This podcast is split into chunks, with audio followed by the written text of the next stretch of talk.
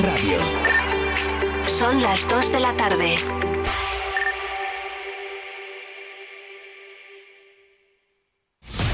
Vive Radio, servicios informativos con María Cristóbal.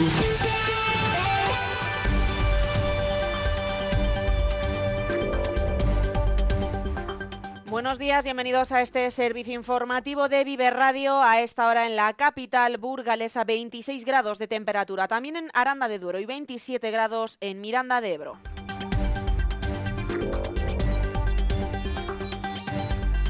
La alcaldesa de Burgos se reunirá con el tejido industrial de la capital. El objetivo es conocer los planes del tejido industrial burgalés e impulsar el eje Burgos 2024-2035. Escuchamos a Cristina Ayala.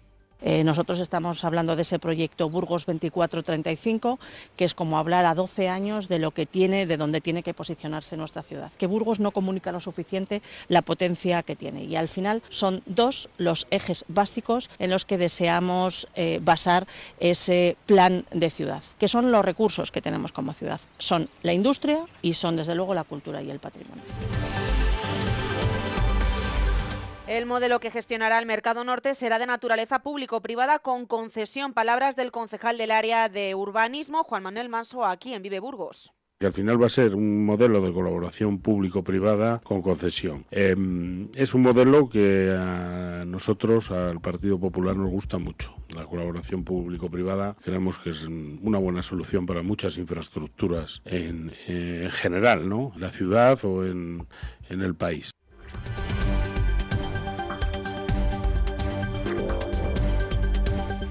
42 entidades ya han marcado el rojo el 24 y 25 de octubre en su calendario y es que Burgos cumplirá la tercera edición de Burgos Industria 4.0. El evento se desarrollará en el Palacio de Congresos del Fórum Evolución, anuando la innovación, las empresas y la tecnología, tal y como explica el responsable de Promueve César Barriada no deja de ser también un punto de encuentro a partir del cual eh, hay eh, la posibilidad de que, eh, de que pongamos a disposición de las empresas capacidad y talento.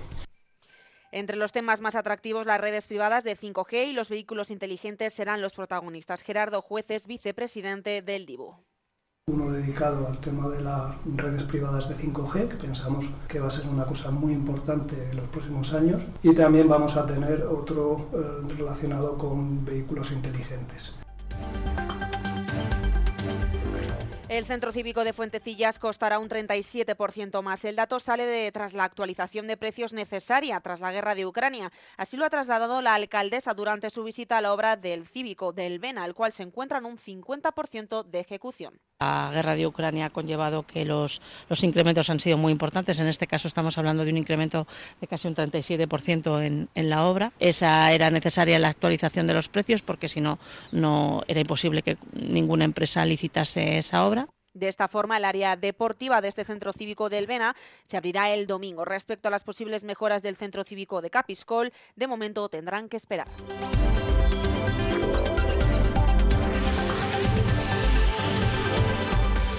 La Diputación con los inmigrantes en el medio rural. La Administración provincial aportará en un convenio con ACCEM la cantidad de 74.500 euros destinada a cinco líneas de acción, como detalla Borja Suárez, presidente de la Diputación a las personas inmigrantes, refugiadas que, eligen la provincia de Burgos como parte de, su solución, de la solución al proyecto de vida que tienen todas y cada una de estas personas. Una actuación de atención directa con el colectivo, otra de acogida, otra de formación, otra de inserción sociolaboral y otra de participación y movilización, de las cuales bueno, pues ya puede entrar.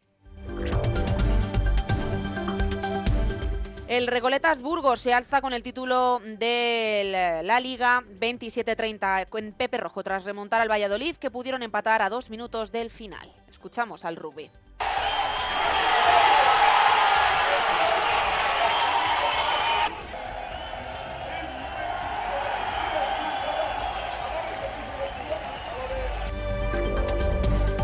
Hasta aquí la información local. Continuamos ahora con la información de Castilla y León.